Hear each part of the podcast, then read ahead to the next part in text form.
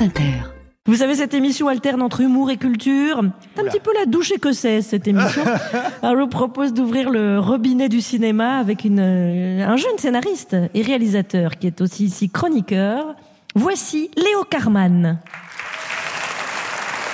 Merci. Parlons cinéma français aujourd'hui, mais pas celui qui signe les tribunes d'un ancien temps. hein. Parlons plutôt du vrai cinéma français, celui du nouveau monde, celui qu'on veut voir parce qu'il nous fait vibrer, mais avec notre consentement. À l'approche des Césars, il me semblait opportun d'évoquer l'un des meilleurs films sortis l'année dernière, toutes nationalités confondues. Un film d'une audace et d'une ambition dingue.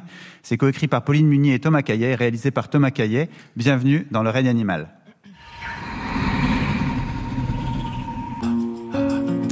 Un phénomène étrange frappe la population française. Des hommes et des femmes de tous âges se mettent subitement à muter en animaux. Le processus est lent et progressif. Si les changements sont d'abord physiques, l'instinct sauvage finit par prendre le dessus et les créatures, comme on les appelle, peuvent devenir dangereuses. C'est ce qui est en train d'arriver à Lana, la mère d'Émile, 16 ans, jouée par Paul Kircher. Et là où Émile refuse de l'accepter, François, son père, interprété par Romain Duris, s'entête dans l'optimisme pour ne pas s'effondrer. T'as entendu comme moi Les traitements fonctionnent. Il y a des progrès signifiants. Significatif. Ta maman est calme, rien de comparable avec ce que tu as vécu avant que ton papa nous l'amène. Avant que vous De force.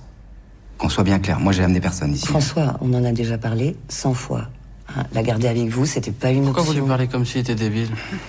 Alors que Lana est emmenée dans un nouveau centre de traitement dans le sud de la France, rien ne se passe comme prévu. Elle et une quarantaine d'autres créatures s'échappent pendant le transport. La peur s'installe dans la région, les conversations ne tournent plus qu'autour de la question de les abattre ou non. Sont-elles des monstres ou encore des humains? Pas question d'attendre la réponse pour François et Émile, qui se lancent à la recherche de Lana. Le temps presse, non seulement l'armée commence à s'en mêler, mais surtout, Émile se sent bizarre. Ses os bougent et se mettent à lui poser des griffes et des crocs. C'est clairement pas que les effets de l'adolescence.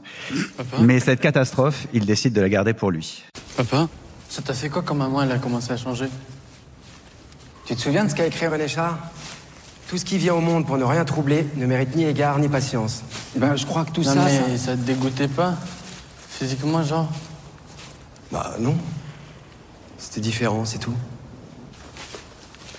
Tu m'en veux que l'hôpital ils l'ont emmené après qu'elle m'ait attaqué Je t'en veux de pas savoir conjuguer une phrase.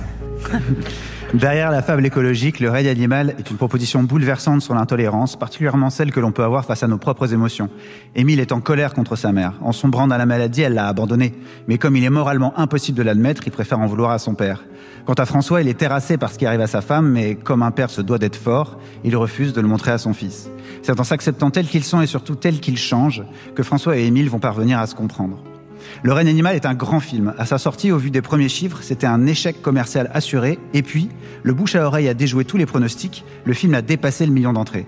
D'aucuns parleront de miracle. Je pense que c'est encore la preuve que le cinéma doit cesser d'être à la solde d'un entre-soi hors sol, vénérant les monstres qu'ils appellent sacrés, mais plutôt être dicté avec humilité parce qu'il fait sa véritable richesse, les belles histoires. Léo Carman, merci beaucoup. Certains auditeurs auront vu le film, auront apprécié euh, votre lecture. Et puis pour ceux qui l'ont pas encore vu, donc. euh, Alors, Télérama le ressort dans son festival au cinéma là, en ce moment et il est en VOD dans 10 jours. bah, bien sûr. Voilà. Merci beaucoup, mon cher Léo Carman.